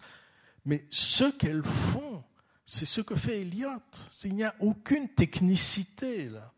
C'est vraiment écouter et aider un enfant à se rassurer qu'on est là pour lui, qu'il peut sortir de, de, son trou, de son enfer. Et la première fois où j'étais à cette réunion, j'étais vraiment, oh là là, j'étais bouleversé de voir ces images, c'était sur écran. Et à la fin de la réunion, il y a euh, Hillary, pas, celle qui, non, s'appelle Hillary, qui, qui, est, euh, qui est la responsable, la coordinatrice euh, des trois centres d'intervention précoce qui me dit euh, Métine, est-ce que vous voulez dire un mot? Vous avez un commentaire à faire j'avais. Euh, d'abord, je n'étais pas préparé du tout, j'étais encore sous le choc de l'émotion. Et je lui ai dit à Istanbul, à Istanbul, il y a une église qui est aujourd'hui un musée, c'était une église byzantine euh, dont je parle dans le Turquetto. Euh, c'est l'église, en turc on l'appelle Kariye, c'est l'église du Saint-Sauveur. Dans cette église du Saint-Sauveur, il y a des fresques, il y a des toiles, il y a des, mosaïques et des fresques. Les fresques de l'église du Saint-Sauveur sont du rang des fresques de Giotto à Assise. C'est vraiment, c'est pas inférieur à ça, c'est exceptionnel. Et il y a une énorme fresque dans l'abside euh, dont on trouve facilement l'image sur Internet. Et cette énorme fresque montre Jésus tirant Adam et Ève hors des enfers. Et il est, c'est éblouissant comme tableau parce que euh, le Christ est peint dans une modernité incroyable. On, a le sentiment euh, qu'il tend ses muscles et, la manière dont il campe avec ses jambes et tout ça, il est dans une main Adam et dans l'autre Ève, et il les extrait des enfers. Et j'ai dit, voilà, mon commentaire, c'est ça, c'est vous. Et c'est d'ailleurs une image que, que, vous mobilisez, celle de, euh, vous dites, euh, sortir, quel, enfin, euh, sortir quelqu'un de l'enfer, c'est s'en sortir aussi soi-même, parce que c'est vrai que Elliot, dans toute cette bienveillance, a cette douleur de fille disparue, morte accidentellement, qui d'ailleurs s'appelle Dicky, ça c'est la version anglaise, mais en fait c'est Eurydice. Voilà, Eurydice, qui a, avec beaucoup d'humour, appelé ce chien qui l'a suivi partout et qui a été le cause, la cause de, son, de, son, de sa mort, Orphée, comme son compagnon. Donc le thème de l'enfer est effectivement traverse aussi un petit peu tout ça. Et on sent un peu ce, tous ces entrelacs de relations entre les personnes qui sont toutes marquées. Euh, il y a aussi une chose aussi par rapport à Elliot, avant de passer à, l'autre aspect, le, celui qui génétiquement était le premier, celui de la crise de la Grèce, on, on va y venir, mais c'est aussi la question du regard porté. Euh, sur euh, Yanis ou sur ses enfants dont s'occupent ses, soignantes, le regard qu'on porte sur les êtres c'est déjà un bout du salut, j'ai l'impression. Euh, il y a aussi quelque chose par rapport à, Marie, Maraki, la, mère de Yanis, où son ex-mari dit d'elle euh, elle qui est parfumée à la sardine, qu'est-ce qu'elle peut pas intéresser les hommes C'est terrible, mais c'est vraiment comment on, le macho. Voilà. Euh, et, c'est fou parce que là aussi, Elliot aura un tout autre regard sur cette femme. Il verra sa féminité, au contraire, et pas du tout le poisson, je sais pas quoi. Donc le regard qu'on pose sur les êtres, qui est déjà de croire en eux, c'est déjà, c'est déjà énorme, le début, c'est ça, absolument. Le début de, l'encre. Absolument. Alors voilà, c'est vrai qu'il y, a tout cette, cet entrelac de relations qui est absolument passionnant et prenant, mais la force aussi de ce roman, c'est que c'est articulé à la situation économique donc de, cette île, de la Grèce, et il y a presque un phénomène de, poupée, euh, non pas grecque, mais, russe, où on a l'île, il y a la Grèce, il y a l'Europe, les rapports à Bruxelles, et euh, c'est vrai que dans ce dilemme euh, qu'il y a entre le succès économique, tout d'un coup un horizon qui s'ouvre pour l'île au niveau économique, et le projet de l'école, avec un idéal d'apprentissage, de culture, etc. Et tout d'un coup, il y, a, quelque chose qui m'est venu, euh, mais un peu par, euh, par la petite porte, c'est euh, la visite de la vieille dame de Friedrich Dürrenmatt, où on a ce village de Gulen qui est partagé entre la prospérité et la compromission. Enfin, pour être, voilà, on doit abandonner quelque chose qui est important, ou en tout cas, voilà, une certaine dignité pour l'argent. Alors là, c'est pas posé dans les mêmes termes, mais il y a quelque chose où on a la sensation que euh, ça va être vraiment, euh, ils vont vendre leur âme au diable. Il y a un choix, mais euh, les habitants de Gulen, c'était des salauds. pas les habitants de l'île. Mais non, mais ils sont, ils sont entre choisir plutôt ce qui va peut-être abîmer aussi l'équilibre de leur vie. Gulen, c'était, c'est marrant d'ailleurs, parce que c'est quasiment un mot turc. Gül, ça veut dire rire. Donc, Gulen, c'était une fumier en suisse allemand, je crois. Hein? Ça veut dire fumier en suisse allemand, je crois. Ah bon? Y a-t-il des Suisses alémaniques dans la salle? Fumer un joint. Et, c'est une vengeance. Euh, là, c'est autre chose. Mais c'est ce, cette rupture qu'on peut avoir, parce que c'est un thème, une rupture intérieure entre une volonté légitime aussi hein, de, mieux vivre financièrement. Légitime. Du reste, euh, dans une des réunions générales qu'ont les gens du village, ils se réunissent au cinéma euh, qui est la plus grande salle, euh, le Cosmas dit Il y a un temps pour tout, dit l'Ecclésiaste. Et aujourd'hui, le temps pour vous est venu de gagner votre vie. Et, il, les, déculpabilise en quelque sorte de, de, ce choix. C'est toute la différence, je dirais, entre une pièce comme celle de Direnmat où on est presque dans une, on est dans quelque chose de grotesque il y a quelque chose qui, il y a des traits qui sont un peu plus absolus. Vous, c'est tout en nuances. Euh, mais c'est intéressant justement de voir quand même ce, et ce qui est génial, c'est que dans le fond, euh, ce dilemme, c'est l'occasion de renouer un peu, enfin, de renouer, c'est pas qu'elle était perdue, mais c'est l'occasion de, d'exercer la démocratie. Parce qu'ils vont se réunir, ils vont se retrouver, ils vont avoir un plaisir, malgré les inquiétudes, malgré les angoisses, malgré les différences d'opinion, ils vont avoir un plaisir à se retrouver et à discuter ensemble. Ça va, ça va beaucoup les, les rassurer de se retrouver.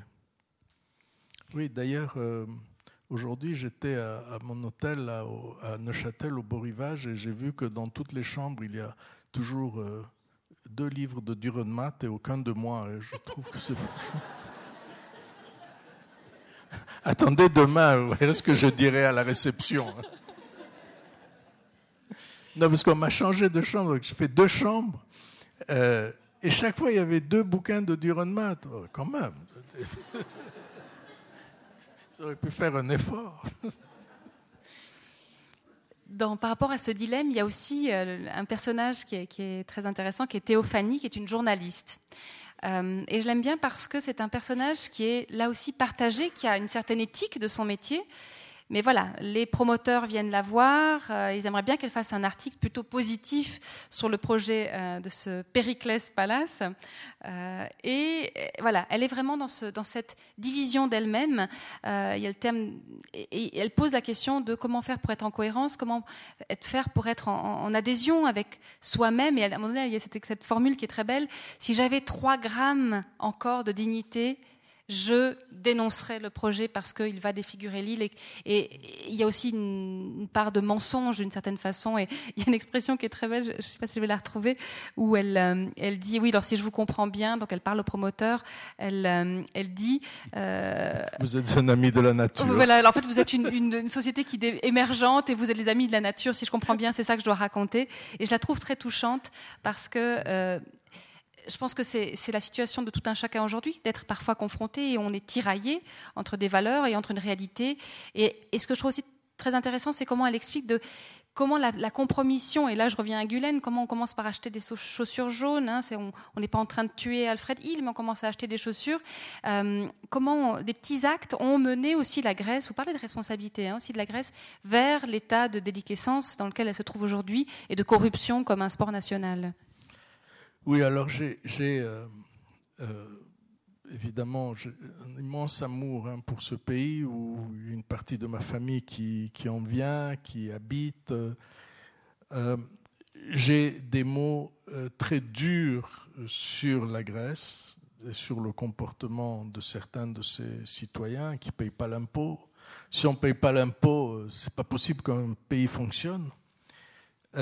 mais j'ai aussi, et je veux dire, tous les Grecs qui. Je viens de recevoir du reste un, petit mot, puisqu'il y a une soirée qui a lieu à l'ambassade. Je ne connais pas l'ambassadeur grec à, Berne, et il me fait un petit mot et il me dit Merci pour votre amour pour mon pays.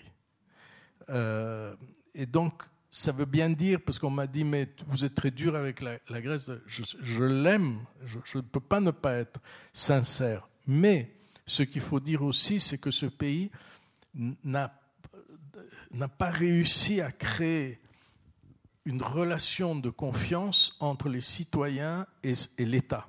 Il y a une relation d'amour très forte entre le citoyen et son pays, parce que les Grecs aiment leur pays profondément. Euh, mais il n'y a pas la relation avec l'État. Euh, L'État, ça a été pendant quatre siècles les Turcs, ensuite euh, les, les, puissances alliées européennes on pensait que c'était une idée très intelligente. Et c'est là qu'on voit que euh, les, erreurs de la politique européenne en Orient ne datent pas d'hier. Euh, ils ont mis des rois euh, allemands et, danois en Grèce. Vous voyez un peu. on mettait un Éthiopien, un roi de Suède, ce serait aussi intelligent. Résultat des courses, Constantin, le dernier roi, un siècle et demi avant ses ancêtres, après ses ancêtres, Constantin parlait le grec avec un accent allemand. Sa mère était allemande, il parlait l'allemand au palais. Euh, comment voulez-vous que le citoyen grec qu'on connaît, le Zorba lambda, euh, puisse s'identifier à ces gens? C'est pas possible. C'est pas possible. Et là commence le schisme. Et là commence l'idée de dire mais moi je ne vais pas donner de l'argent à ces gens qui ne savent pas y faire, qui ne sont pas des nôtres, qui, etc.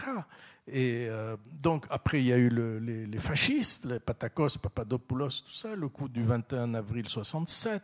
Bref, euh, il faut comprendre aussi la difficulté qu'il y a, euh, presque, je veux dire, ethnique pour le grec moyen de s'identifier à ce qui a été pendant très longtemps l'État. Euh, évidemment, ça, c'est quelque chose qui est quasiment irréparable. Euh, et je, ne sais pas, je, suis très pessimiste sur, sur, sur la suite parce que, voilà, on, est arrivé vraiment euh, au fond de l'affaire. Et c'est vrai que vous rappelez ce, cet historique de l'État, enfin, de la monarchie de l'État et des, en Grèce, mais on voit bien aussi comment euh, le FMI, la Banque mondiale, tout ça sont. C'est un peu l'ingérence au carré. C'est sans arrêt l'idée qu'on. oui, ils donnent des prêts pour, rembourser les prêts. C'est hallucinant. C'est hallucinant. Euh, et, l'idée, enfin, la, grande, grande faute dans l'histoire, Vraiment, euh, les, gens qui ont fait ça mériteraient d'être euh, enfermés. La grande faute dans l'histoire, c'est d'avoir poussé ce pays ou d'avoir accepté ce pays dans la zone euro. Pas en Europe, pas en Europe, on s'en fiche. Pas en Europe, dans la zone euro. C'est complètement débile. Il venait d'une monnaie, d'une devise qui avait 20-25% d'inflation par année depuis toujours. Les Grecs allaient à la banque pour emprunter, ça leur coûtait 25% par an. C'était de la folie furieuse. Résultat des courses, les gens n'empruntaient pas. La Grèce était le pays en Europe qui avait le plus fort pourcentage de propriétaires de leur logement principal, et presque tous avaient un petit quelque chose dans la campagne. Et, quand un grec avait, euh, du peuple avait trois francs six sous de côté, euh, il montait un mur au-dessus du premier étage pour le mariage de sa fille et puis un deuxième pour son fils, etc. Ces gens, d'un coup, on leur a dit, vous savez, si vous allez à la banque, et les banques maintenant empruntent sur le marché européen en euros à des taux euh, imbattables, la banque vous prête 100%, allez, 100%. Euh, à 5% d'intérêt. Il, n'arrivait pas à, avoir mieux que, 20 ou 25.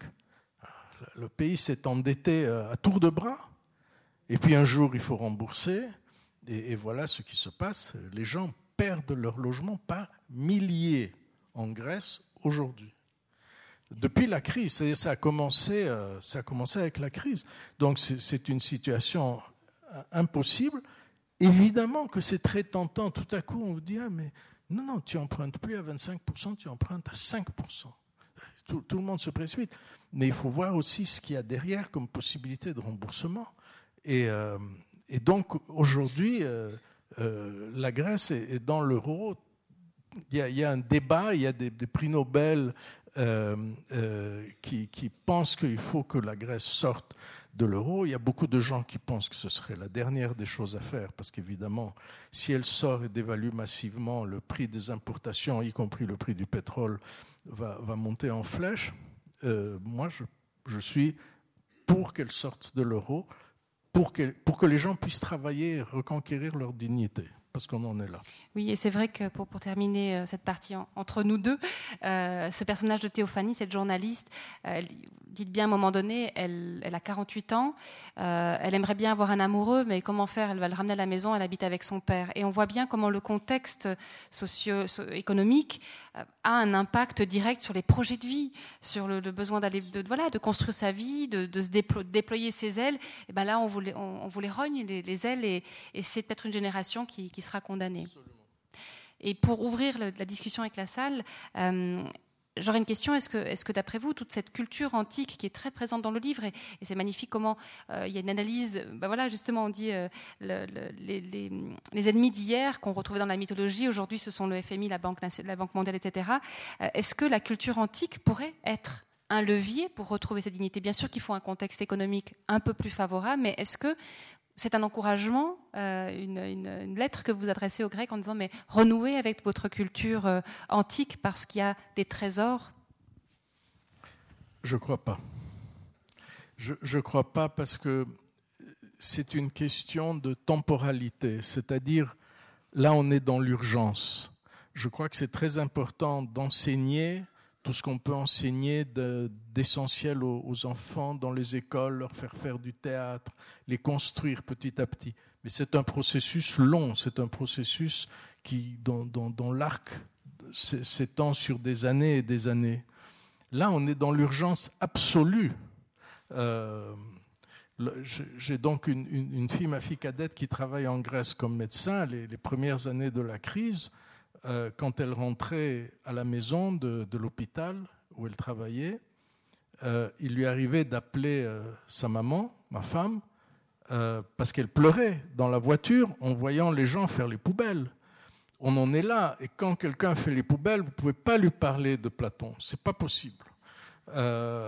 donc il y a des, des, choses urgentes à faire qui sont de l'ordre du politique, et euh, parmi ces choses-là, il y a cette question de savoir si ce pays ne devrait pas sortir de l'euro, massivement dévaluer sa, sa nouvelle euh, devise, euh, sa nouvelle drachme, et que chacun puisse se mettre au travail, déjà que les, les, coûts des, hôtels et, de beaucoup de, services touristiques euh, diminuent eux aussi, peut-être pas de moitié, mais de 35 ou 40% pour booster le tourisme, que l'agriculture puisse renaître de ses cendres, parce que le, le pays était agricole et il ne l'est plus du tout à cause de l'Europe. Le pays pêchait, il ne pêche plus. Le pays faisait du coton, il ne fait plus de coton. Le pays avait des filatures il n'en a plus aucune. Les grandes filatures de coton, c'était des milliers et des milliers d'emplois qui se sont évaporés. Et donc, il y a, des choses aujourd'hui à faire qui relèvent de décisions politiques. Voilà un beau programme. Voilà, la parole est à vous. Il vous suffit de demander le micro pour euh, aborder tel ou tel aspect. Vous avez vu la, richesse. Et il manque encore deux pages de questions que nous n'avons même pas effleurées, donc euh, il y a matière. Bonsoir, Monsieur Arditi. Écoutez, j'ai une question. Vous avez parlé de l'amour pour la Grèce. Est-ce qu'il vous reste encore un peu d'amour pour la Turquie? Est-ce que, et puis, quand vous êtes venu Suisse, alors, puis j'aurais voulu savoir, juste, on parlait encore en plus, Gulen m'a fait penser à Fethullah Gulen et Erdogan. Alors, est-ce que vous pourriez encore dire quelque chose peut-être là-dessus? Ça sort un peu du, du, thème de ce soir, mais vu que vous êtes là, ça, me, ben, pourrait m'intéresser. Merci vous, savez, l'amour, c'est pas, c'est pas comme un, morceau de fromage. Donc, on peut en, ressentir beaucoup et toujours plus pour plus de monde. Bien sûr que je suis attaché euh, à la terre dans laquelle je suis né, sur laquelle j'ai grandi euh, les sept premières années de ma vie. Donc, bien sûr, quand je suis à Istanbul, je suis né en Ankara, mais j'ai grandi à Istanbul. Bien sûr je suis très, très attaché à, à cet endroit. Bien sûr, ça c'est évident. Euh, et euh, d'ailleurs, je, fais des choses en Turquie euh, dans le cadre de mes fondations, je m'engage. voilà, sur M. Gulen, je peux rien dire parce que vraiment, je, je ne sais pas. Ça, c'est une chose qu'on ne sait pas. Tout le monde Euh, moi, j'ai eu mes, problèmes avec M. Erdogan, puisque vous savez peut-être, j'ai pris publiquement position pour la reconnaissance du génocide arménien dans la presse, et ça m'a valu toutes sortes de gentillesses euh, de la part des Je m'en fiche, je veux dire, j'assume absolument. encore, euh, il, y a, il y a quelques semaines, sur TV5 Monde, on m'interrogeait, j'ai maintenu. J'ai maintenu. Donc, j'ai une position très claire là. Je dois dire quand même, euh, malgré tous mes, mes, pensées, euh, que, toutes les pensées que je peux avoir vis-à-vis de M. Erdogan, ok, mais l'autre, qui sait Moi, je ne sais pas, le, le, le M. Gulen. Je ne sais pas qui c'est. Et, je me demande si là, il n'y a pas quand même quelque chose qui relève de l'ordre de, je ne sais pas, du bon sens de Erdogan, parce que Erdogan n'est pas bête. Hein. C'est un chef d'État important. Euh, on peut aimer ou ne pas aimer euh, ce qu'il est en train de mettre sur pied maintenant comme, mesure de contrôle, mais euh, l'autre, je ne sais pas qui c'est. Et donc, si, si Erdogan est en train de prendre des mesures qui affaiblissent beaucoup l'économie turque, je suis sûr qu'il ne le fait pas par plaisir. Ça va à l'encontre de ses projets. Pourquoi le fait-il? Je ne sais pas. Question d'intervention ici. Bonsoir, euh, monsieur. Je vous ai écouté euh, très attentivement et euh, vous avez justement dit que ce que faisait le succès de, de la Suisse, c'était sa mesure. Vous avez parlé de Guillaume Thème. C'est sans doute ce qui fait son succès économique, politique, mais ce qu'on ne peut pas dire aussi, c'est à la fois ce que cette mesure, cette raison, parfois trop, trop raisonnable, est-ce que c'est pas ça, c'est pas justement ça qui fait sa faiblesse sur le plan artistique? Parce que je prends le cas des pays, euh, des pays euh, du Sud où règne la folie et la déraison, mais nous avons des des artistes, des peintres. Euh, j'ai l'impression, mais peut-être que vous n'êtes pas d'accord, c'est que là où règne le désordre et, le chaos et la démesure, les artistes euh, fleurissent et que trop de raisons justement tuent cette euh, créativité. Euh, mais c'est juste parce que nous, je, suis espagnole et d'autant plus touchée que vous êtes séfarade et, mon nom l'est aussi. Donc, de me dire que nous sommes des pays mal gouvernés, vous parliez de la Grèce, alors l'Espagne, il y aurait encore tellement de choses à dire. Mais alors, euh, nous avons une richesse culturelle. C'est ce paradoxe-là. Est-ce qu'on peut malheureusement peut-être pas avoir les deux? La raison et, le génie artistique, c'est, ça ne fait pas bon ménage. C'est une réflexion.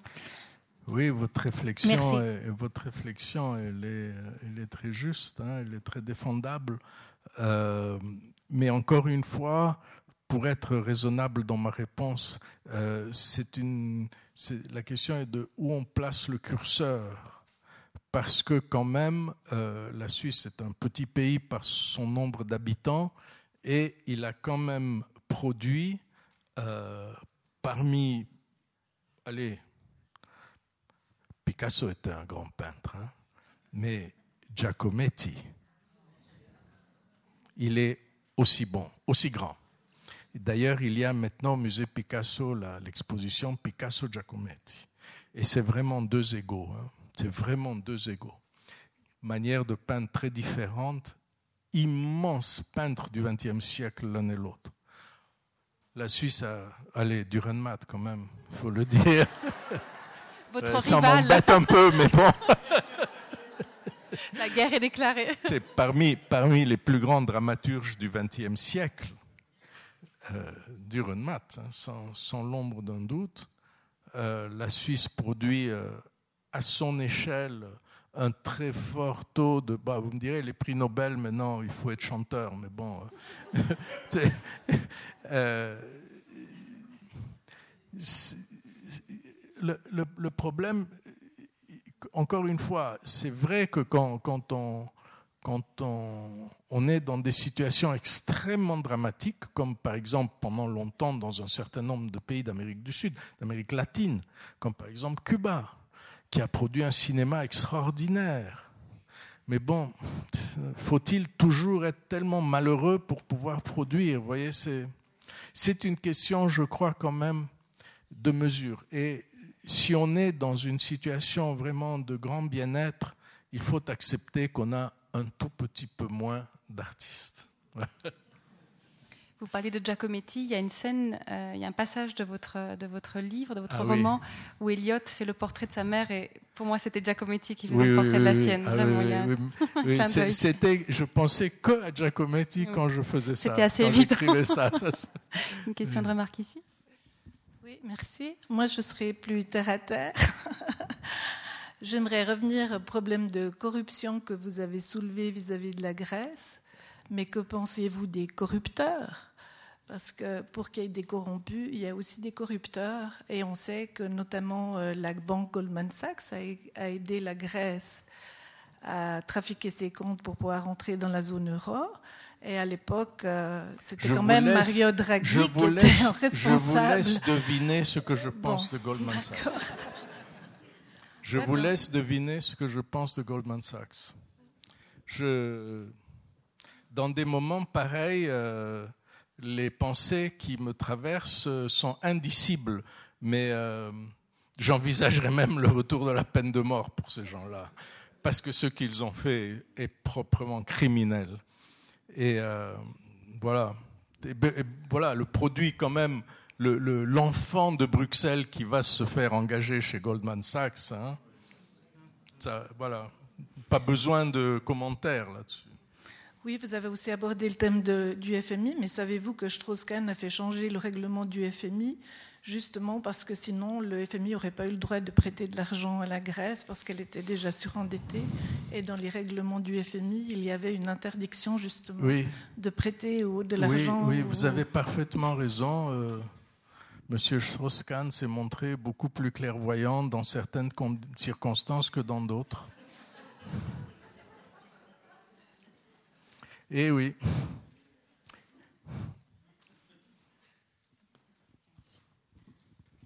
Bonsoir, M. Arditi. Euh, je, connaissais, je ne vous connaissais absolument pas. Rien de vous, rien de votre œuvre. Je vous découvre ce soir et toutes les nombreuses facettes que j'ai appréciées dans, le livre dont on, dont on parle aujourd'hui. Il est en vente là. Oui, oui, bien entendu. Euh, bah, appelle, appelle, beaucoup de questions, mais euh, là c'est le, le, professionnel de l'enfance qui va reprendre le dessus. Euh, ce petit Yanis, qu'est-ce que vous voyez comme avenir? Je n'ai pas compris. Qu'est-ce que vous voyez comme avenir pour Yanis? Pour Yanis, qu'est-ce que vous voyez comme avenir?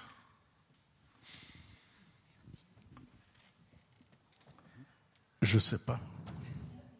Ça, c'est le lecteur qui prend le relais. Il a démontré quand même de grandes capacités. Euh, vous n'avez pas lu le livre. Donc, oui, il faut, le lire.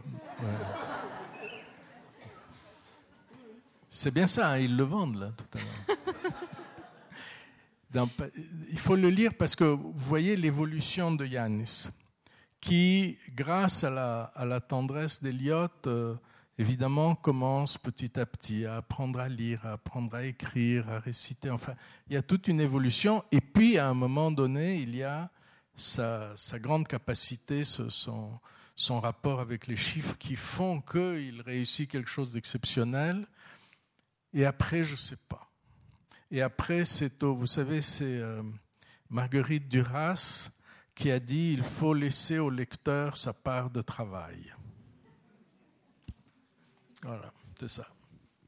Je dirais peut-être pour aller dans le sens d'un espoir qu'il y a là aussi un geste qui est, qui est très qui, percute le lecteur, c'est justement Yanis qui a tellement de problèmes avec le toucher et qui dans, dans les dernières parties euh, enlace ou je ne sais plus ce qu'il fait comme geste vis-à-vis d'Eliott, mais c'est lui qui prend l'initiative de toucher Eliot et du coup ça résonne et on est hyper ému en, en lisant ça parce qu'on mesure ce que ça veut dire oui, au regard de ce qui précède. Oui justement ce que je voulais faire ressortir aussi, mais c'est bien que, la fin, que, que les perspectives soient ouvertes, c'est que dans la pratique aussi, elles sont ouvertes. Et vous le savez très bien. Merci. Grâce à l'engagement de beaucoup de gens aussi. Encore des questions? Ça, c'est aussi un côté de la chaux de fond, c'est que les gens participent. Merci beaucoup pour votre présentation et cette démonstration d'intelligence. J'aimerais euh, vous poser juste une question. Est-ce que vous savez comment le livre a été reçu au sein de la Fondation? Alors, euh, au sein de la Fondation, euh, je ne peux pas vous dire parce que, en fait, le, le, livre, je l'avais déjà donné avant, n'est-ce pas? Donc j'avais déjà eu un feedback. Euh, euh, encore une fois, si vous retournez, je crois que c'était vendredi, vendredi à la RTS au 19h30, il y avait donc ce reportage et c'était principalement une maman et son gamin. Ce gamin, moi j'ai eu des interactions avec lui et euh, cette maman, c'est en fait, elle est maman d'un enfant autiste, mais elle est docteur, elle est médecin. Et, euh, donc, j'avais travaillé aussi avec elle. donc, ça, ça a été très, très, très positif. Euh, mais c'était un travail, euh, si vous voulez, c'était un vrai travail, une élaboration. Je, posais des questions, je, voilà, je, soumettais des hypothèses et on me répondait. En revanche, ce que je peux vous dire, c'est la manière dont le livre a été euh, reçu et est reçu par des gens qui sont proches de l'autisme. Et là, pardon mille fois, pardon de le dire, mais vraiment, leurs réactions sont fantastiques. Je m'excuse, je suis honteux de dire ça, mais en même temps, c'est comme ça. C'est comme ça, et, euh, et l'autre jour, j'étais à à Paris un, un, salon et, j'étais en débat avec euh, Jean-Christophe Ruffin, euh, grand écrivain, académicien et tout. Et, euh, Jean-Christophe, je, l'ai dit d'ailleurs au public, je dis c'est la première fois que ça m'arrive, il a passé son temps à parler de mon livre parce qu'il a un petit enfant qui est, qui est, autiste. Et il se demandait, il m'a demandé en public, et c'est pas la première personne, et plein qui me disent Mais comment vous avez fait pour arriver à comprendre le fonctionnement de cet enfant? Comment vous avez fait? Ça, ça ne s'explique pas. Euh, j'ai passé des dizaines et des dizaines d'heures à, écouter des gens. Voilà, j'ai beaucoup lu. Hein. D'abord, j'ai beaucoup lu pour comprendre. Quand j'ai, parti dans l'idée que c'était un enfant autiste, j'ai commandé cinq livres, soit écrits par des parents, soit par des autistes. Euh, je les ai lus. après, je suis allé sur le web, j'ai lu des articles, j'ai vu des interviews. C'était très émouvant, très très émouvant. Et puis j'ai pris contact avec les responsables de la fondation.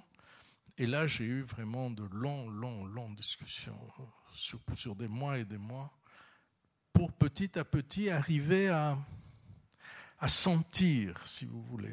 Et donc, ce travail, pour répondre à votre question et pour cesser de me faire des compliments à moi-même, ce travail a été vraiment très, très fortement reçu par euh, beaucoup de gens. Là, j'étais à une soirée littéraire près de Genève. Il y avait euh, plein de personnes qui sont venues. C'est à peu près autant de monde qu'aujourd'hui. Il y en avait beaucoup, une proportion importante, qui sont venus parce qu'ils avaient eux-mêmes un autiste dans la famille. Et, euh, il y avait un une de ces personnes qui, à un moment donné, s'est mise à parler et, à, ouvrir. Je, je, voyais ma femme qui était euh, dans l'assistance qui pleurait euh, parce que cette personne était vraiment, elle adhérait à ce que j'ai écrit. Donc, je crois que ce que j'ai écrit est juste. C'est pas beaucoup, mais, mais en tout cas, je crois que je n'ai pas trahi le petit. Voilà. Et notre intervention ici? Bonsoir, monsieur. Je pensais au nombre d'or et je me disais, mais n'est-ce pas précisément parce qu'il y a le petit garçon, sa maman, et Elliot qui réussit de façon très subtile à s'imposer. Donc on retrouve quelque chose qui est de l'ordre du nombre d'or. Et euh, n'est-ce pas précisément ça qui permet à l'enfant de penser, enfin de mesurer le monde avec d'autres valeurs? Et c'est toute cette sensibilité euh, d'Eliot qui permet de faire revenir l'enfant autrement au monde. Alors, la Donc, il y aurait quelque chose de la transcendance ou, de la spiritualité, puisque c'est quand même quelque chose qui vous est cher. Alors, absolument, la spiritualité, certainement l'écoute, euh, l'amour euh, inconditionnel et la grande patience, certainement. Euh, le nombre d'or, non, je, ne crois pas, parce que Yanis n'est pas dans le nombre d'or. Il est tout simplement Yanis est un est un calculateur redoutable, et lorsqu'il voit des nombres écrits sur un bout de papier, il comprend parfaitement quelle est la suite. Ça, il va très vite.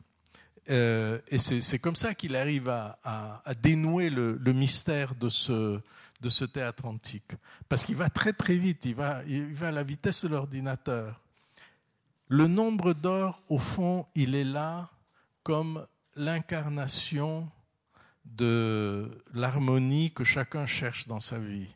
Le nombre d'or est une source d'harmonie dans les constructions de temples, de théâtres, de statues.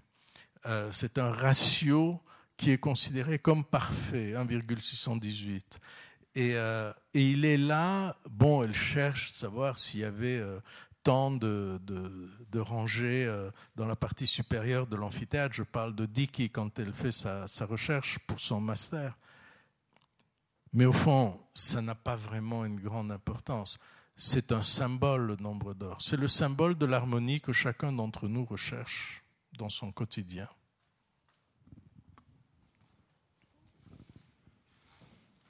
Il y a une chose très belle que, dit Yanis, cet enfant qui parle si peu, à un moment donné dans, l'histoire, il dit à Elliot euh, Maman m'apprend à nager, elle a peur parce qu'elle a peur que je meure.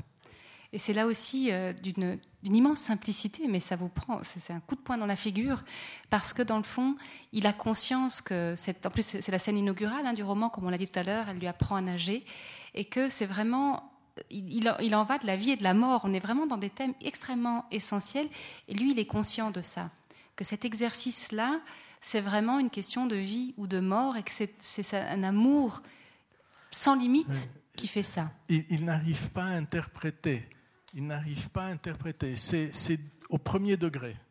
Et c'est ça ce qui fait sa maladie. C'est qu'il est au premier degré. Il faut pas, on ne peut pas faire de jeu de mots euh, avec un enfant qui, souffre d'un trouble autistique. Euh, c'est toujours au premier degré. Il faut dire la vérité. Euh, voilà. Je mettrais peut-être encore en évidence un parallèle. Ah, alors, avant de passer.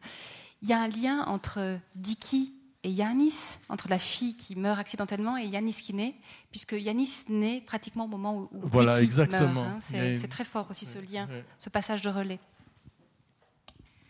Bonsoir. Euh, Dans ce roman, vous attribuez un rôle important au pope. hein, qui- C'est un pope qui parle de libre arbitre. Oui. Euh, Vous dites euh, donc que pour vous, la spiritualité est importante. Quel est votre rapport à, à la religion? Ah, compliqué. Mais parce que j'ai lu avec beaucoup de plaisir et d'intérêt aussi le Turquetto et j'avais cette question. Oui, alors, vous, vous voulez quelle version? Parce que j'en ai plusieurs. J'ai- plusieurs réponses à la question. Déjà, euh, je, je peux vous donner euh, les réponses d'amis à moi euh, qui sont l'un pasteur protestant, euh, l'autre euh, pop euh, orthodoxe, qui m'ont lu, qui, qui ont lu plusieurs de mes livres. Effectivement, il y a le, le Turquetto, euh, mais il y a aussi la confrérie des moines volants. Et puis tiens, un autre encore qui était le, le- prêtre, le, le pope russe, orthodoxe russe de l'église Saint-Serge de Radonège à Paris, qui m'a beaucoup aidé, euh, le père Sladislav. Tous estiment, enfin, pas estiment, ils décrètent que je suis croyant. J'étais, j'ai beau dire que je ne le suis pas, euh, j'étais euh, euh, un, jour j'étais à Saint-Pétersbourg avec euh, euh, mon, mon interprète qui était une- une jeune femme très croyante, russe euh, de la nouvelle génération, très croyante, très pratiquante, et euh, j'étais avec le, le pope de la prison Christi de Saint-Pétersbourg, l'aumônier en chef qui a rang de colonel dans la prison Christi de Saint-Pétersbourg. Et, euh, et à ce moment-là, elle, elle, elle me disait, je discutais avec lui à travers elle, et elle, à un moment donné, elle m'a dit, ah, mais suffit de dire miel, miel, miel, il faut goûter. C'est-à-dire, elle me disait, il faut que tu te convertisses, que, tu te fasses baptiser, pas que, tu te fasses baptiser. Donc, il y a vraiment autour de moi des, des échos euh, de toutes sortes. En plus, euh, vous le savez, Marie-Thérèse, donc chaque semaine, j'ai une chronique le lundi dans le journal La Croix, qui est le journal euh, catholique en France, le grand journal catholique. Moi, je me sens à l'aise euh, dans, toutes ces religions. Et, euh, j'étais, euh, on parle maintenant, il y a toute cette polémique avec l'UNESCO sur le monde du temple et, les différentes appellations que lui donnent les juifs, les musulmans, etc. Moi, j'étais à la mosquée à Al-Aqsa euh, et je me sentais pas mal. Donc, j'ai une- une relation qui est extrêmement ouverte et euh, si vous voulez, mon point limite, je l'ai lu tout à l'heure. Mon point limite, c'est-à-dire, euh, c'est la question de la révélation, que moi, je, n'accepte pas, mais j'estime aussi que la révélation, je, je respecte tout le monde, mais la révélation, en particulier donc la résurrection du Christ, si elle nous est euh, proposée dans ces quatre versions, il n'y a aucun passage des évangiles où les différences entre les évangélistes sont aussi importantes que dans ce dernier épisode euh, de la vie et de la résurrection du Christ, ça veut dire qu'il y a une raison à cela. La raison à cela, c'est que précisément, il y a quelque chose de plus important que ces explications. C'est la réalité de la résurrection au quotidien. À chaque instant, l'être recommence. Moi, je crois à cela.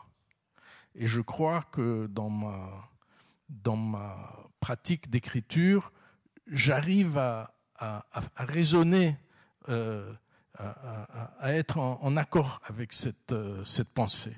Ça m'aide. Voilà. Donc, euh, je me sens vraiment, je suis, vous savez, je suis né juif dans un pays musulman. Les premières personnes qui m'ont prise dans les bras, c'était des musulmans. Ma mère avait perdu un enfant, elle, avait peur de me prendre dans ses bras. Donc, c'était des femmes musulmanes. Ça ne s'oublie pas.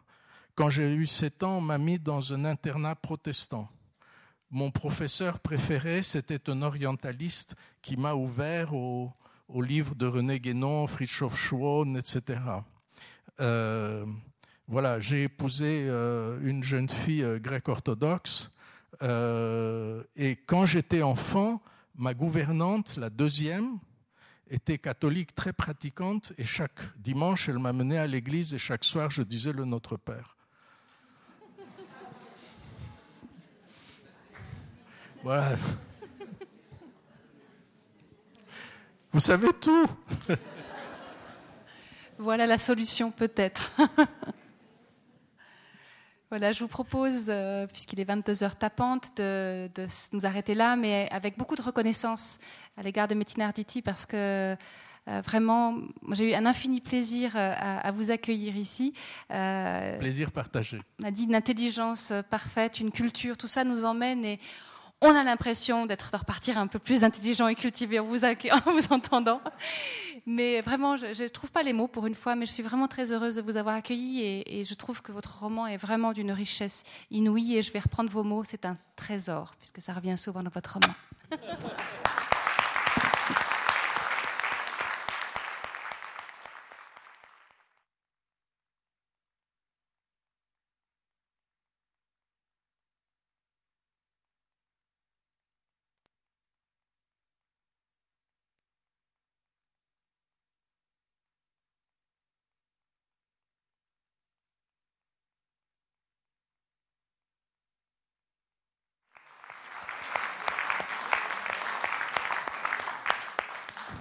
Et si vous souhaitez prolonger les discussions, le bar est ouvert. Il y a quelques livres à acheter, si jamais. Ah oui parce qu'il y, a un lien euh, avec, aussi avec ce soir. Euh, ça se passera au musée d'histoire. C'est une de lecture de lettres d'émigrés des montagnes châteloises à leur famille, extraites des archives de la vie ordinaire. C'est de l'histoire avec un grand H à travers les destins des hommes et des femmes. On n'est pas très loin de la littérature, même si la littérature, il y a une élaboration. Bref, allez-y, il y a des petits euh, flyers qui sont à votre disposition juste vers le bar.